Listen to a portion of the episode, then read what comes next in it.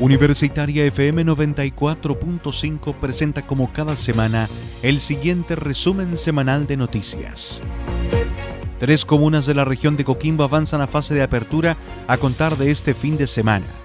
En un nuevo reporte sanitario a nivel nacional, la subsecretaria de Salud Pública Paula Daza informó los nuevos cambios del plan paso a paso en la región de Coquimbo. Es así como las comunas de Illapel, Montepatria y de Combarbalá avanzarán a fase de apertura a contar de este sábado 14 de agosto a las 5 de la mañana luego de presentar favorables cifras epidemiológicas de cada sector. La autoridad junto con anunciar estos avances reiteró el llamado a la población de mantener igualmente los cuidados de protección personal, esto es utilizar permanentemente mascarilla en el exterior o en sectores de circulación de público, mantener lavado de manos permanente idealmente con agua y jabón y también con alcohol gel, además de mantener distancia social en los comercios y en la vía pública coordinan acciones para investigar delitos vinculados al robo de vehículos. La Fiscalía de la región de Coquimbo y carabineros de la sección de encargo y búsqueda de vehículos robados están coordinando diversas acciones de investigación sobre vehículos robados y receptaciones, así como otros delitos vinculados y que afectan al parque automotriz. A raíz de servicios focalizados en el control y fiscalización de vehículos, Carabineros detuvo a tres personas relacionadas con los ilícitos de porte y tenencia de armas, receptación de vehículos, entre otros. Las investigaciones las lleva a cabo la Unidad de Análisis Criminal y de Focos Investigativos de la Fiscalía Regional y la sección de Encargo y Búsqueda de Vehículos de Carabineros. Más de 76 vehículos han sido recuperados hasta este mes de agosto en la región de Coquimbo con un valor que supera los mil millones de pesos. Respecto a este tema, el fiscal regional de Coquimbo, Adrián Vega, resaltó que la policía uniformada está detrás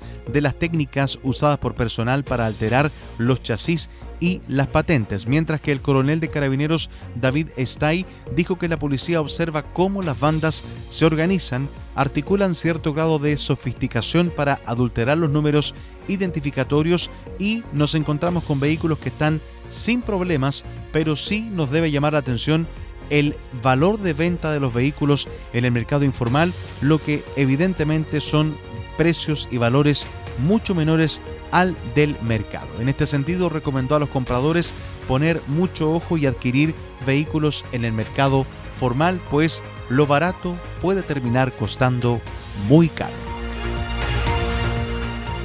Y vamos a noticias de nuestra universidad. La Facultad de Humanidades invita al tercer encuentro Avances de la Investigación en Cognición y Lenguaje en tiempos de crisis con el objeto de generar un espacio para el intercambio y la discusión entre investigadores, profesores, estudiantes y grupos de investigación que trabajan en temáticas vinculadas al lenguaje y cognición en tiempos de crisis, los departamentos de Artes y Letras, de Educación y de Psicología de la Facultad de Humanidades de la ULS realizarán el tercer encuentro denominado Avances de la Investigación en Cognición y lenguaje en tiempos de crisis, evento programado para el próximo viernes 12 de noviembre desde las 8.30 hasta las 18 horas vía plataforma Zoom.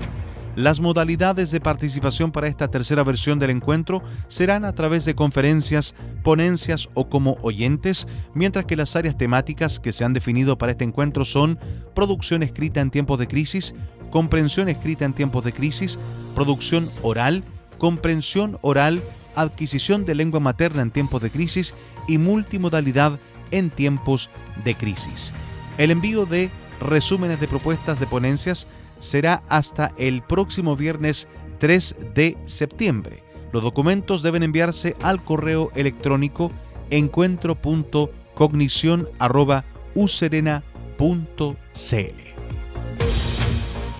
Finaliza de esta manera el resumen semanal de noticias preparado por Radio Universitaria FM 94.5.